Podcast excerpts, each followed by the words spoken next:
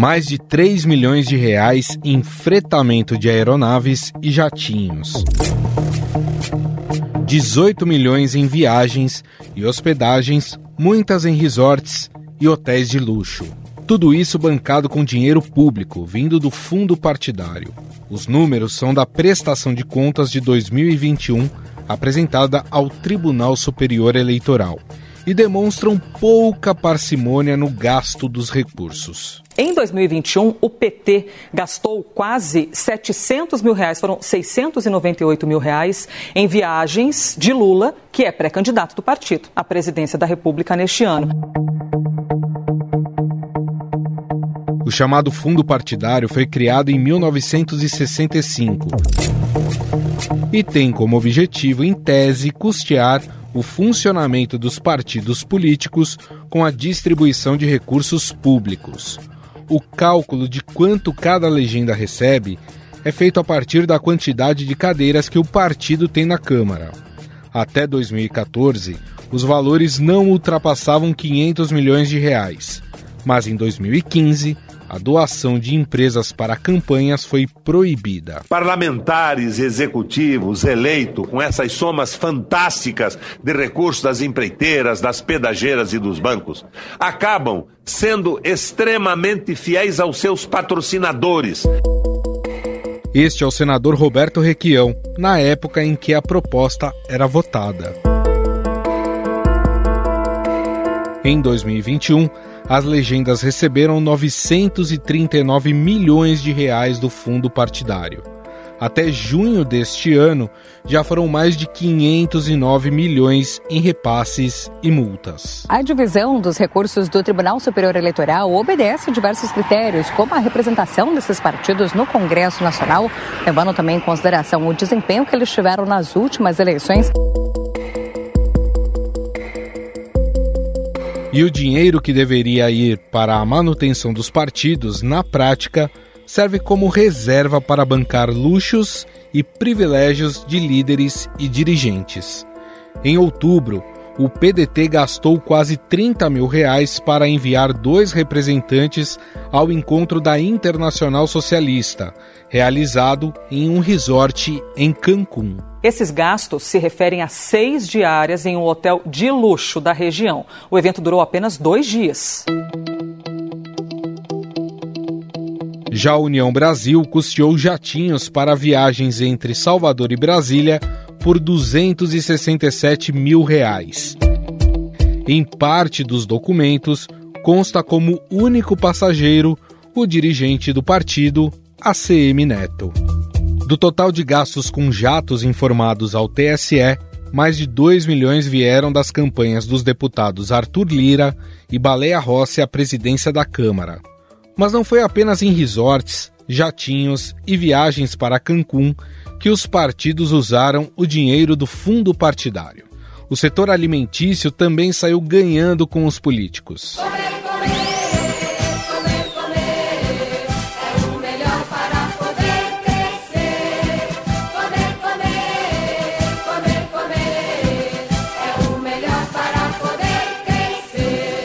Entre 2017 e 2020, foram gastos mais de 11 milhões em restaurantes de luxo, padarias e hamburguerias. Em 2018, por exemplo, o Republicanos de Sergipe gastou 31 mil reais em uma hamburgada regada a refrigerante na convenção da legenda. Mas tem aqueles que preferem um bom e velho churrasco.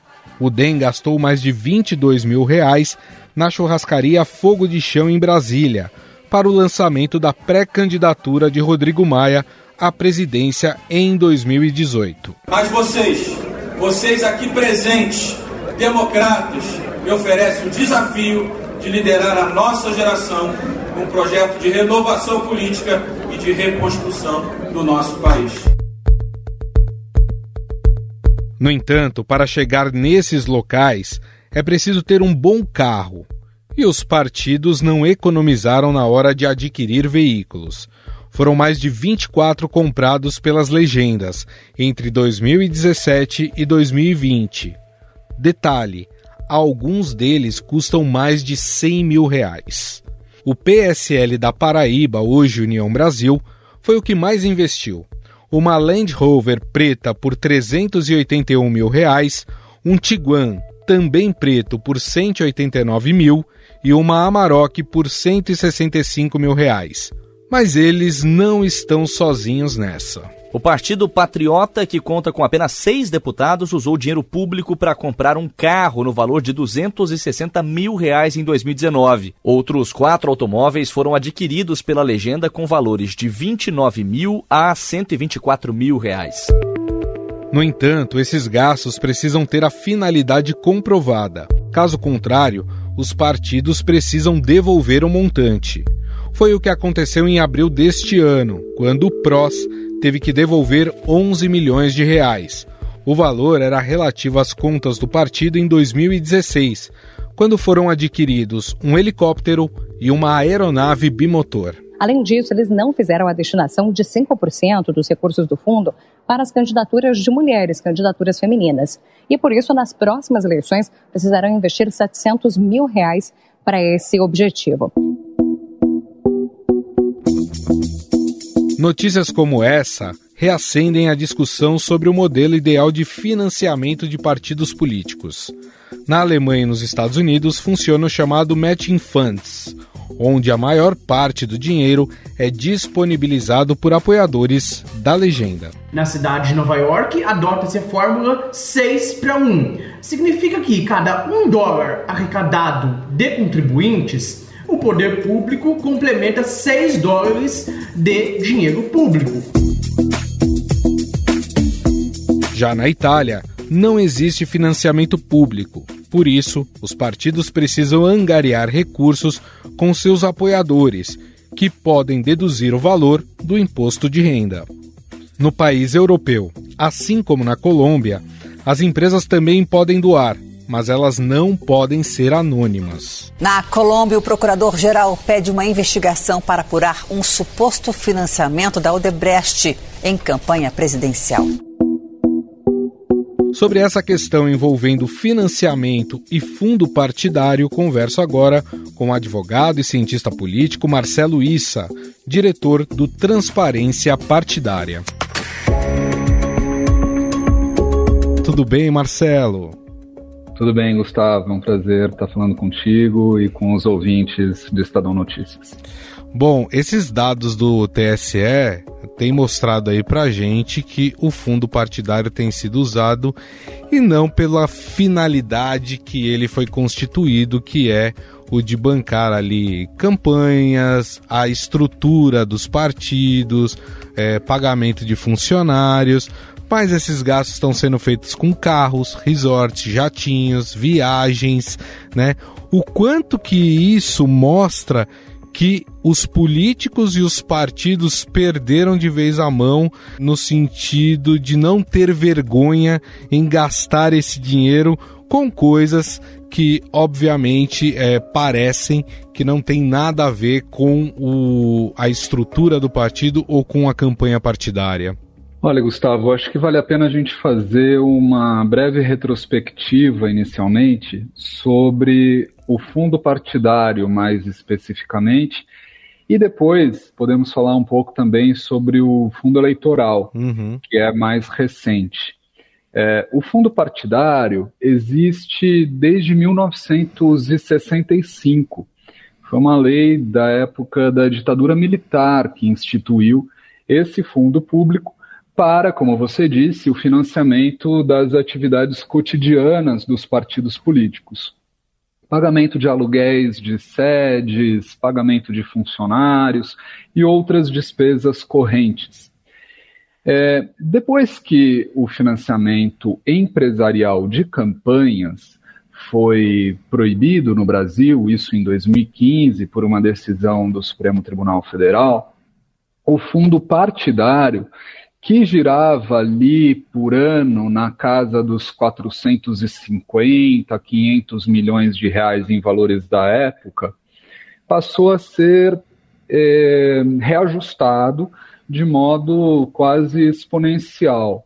e hoje, em valores atuais, ele gira em torno de um bilhão de reais de recursos públicos destinados ao financiamento das atividades partidárias. É, em 2017, como havia é, sido proibido o financiamento empresarial de campanha e dos próprios partidos políticos, é, foi criado o Fundo de Financiamento Eleitoral, né, o famoso Fundão Eleitoral. E aí, mais alguns bilhões têm sido destinados é, ao financiamento especificamente das campanhas. No entanto, você tem razão quando diz que o fundo partidário também pode ser utilizado no financiamento de campanhas. Então, em resumo, nós temos o fundo partidário para o financiamento dessas despesas correntes, que existem mesmo quando não é ano eleitoral, e temos o fundo eleitoral especificamente para o financiamento das campanhas a cada dois anos.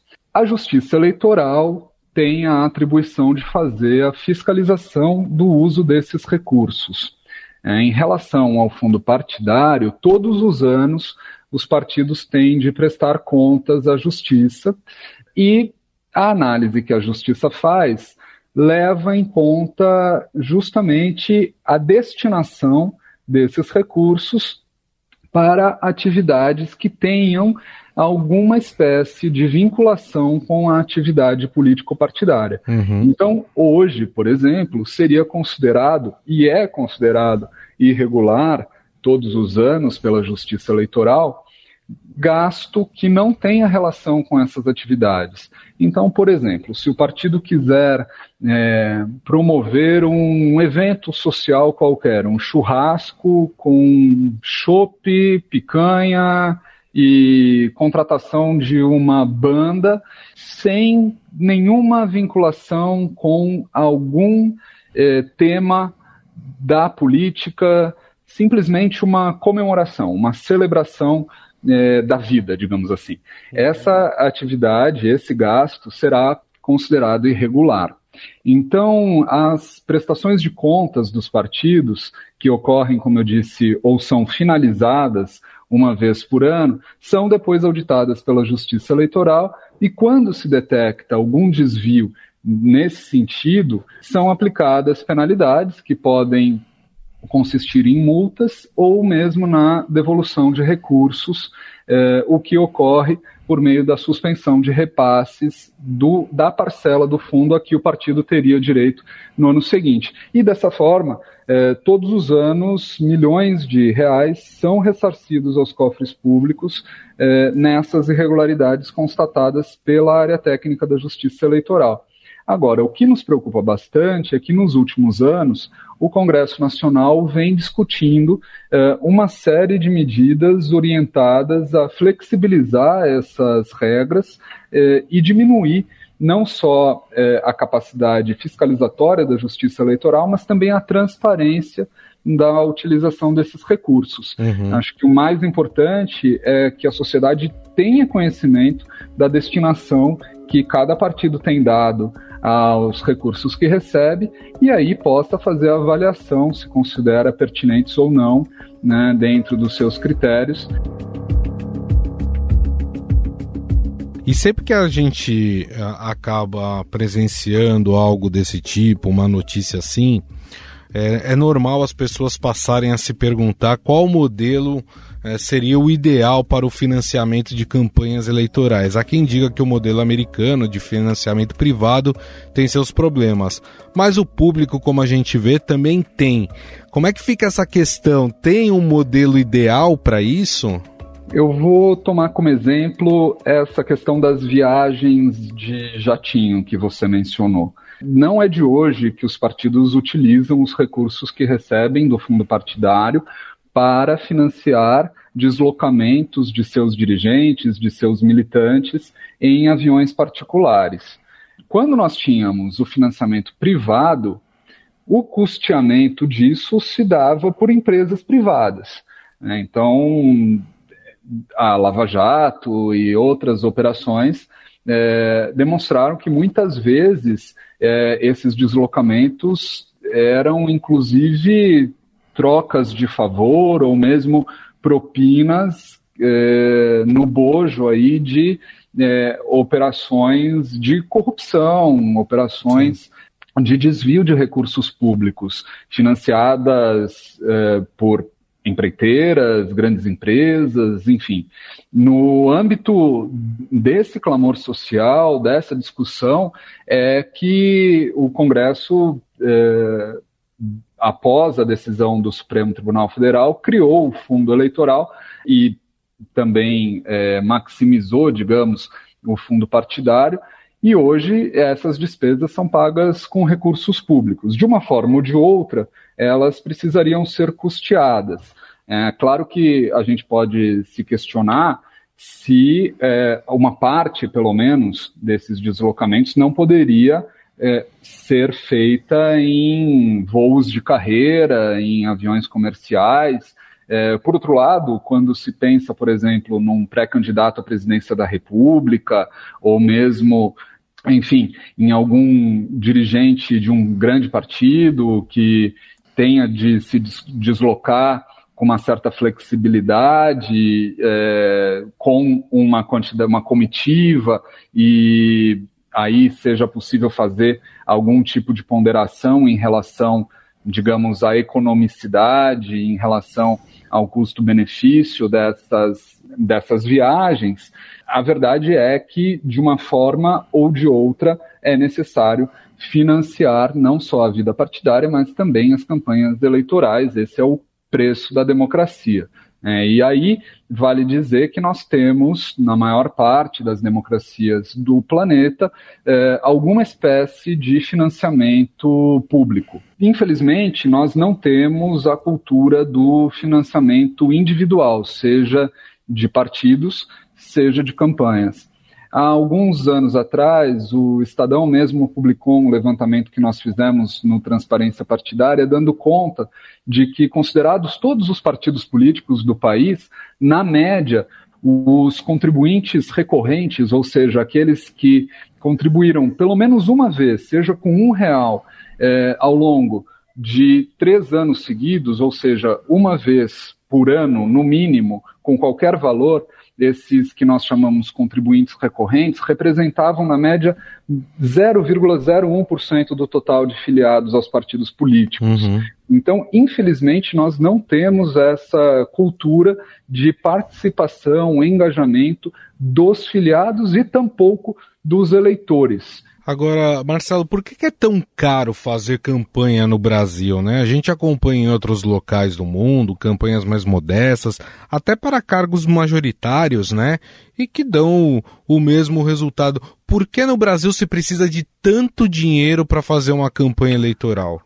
Acho absolutamente legítimo questionar o valor tanto do fundo partidário quanto do fundo eleitoral são valores extremamente altos para um país com tantas carências como o Brasil.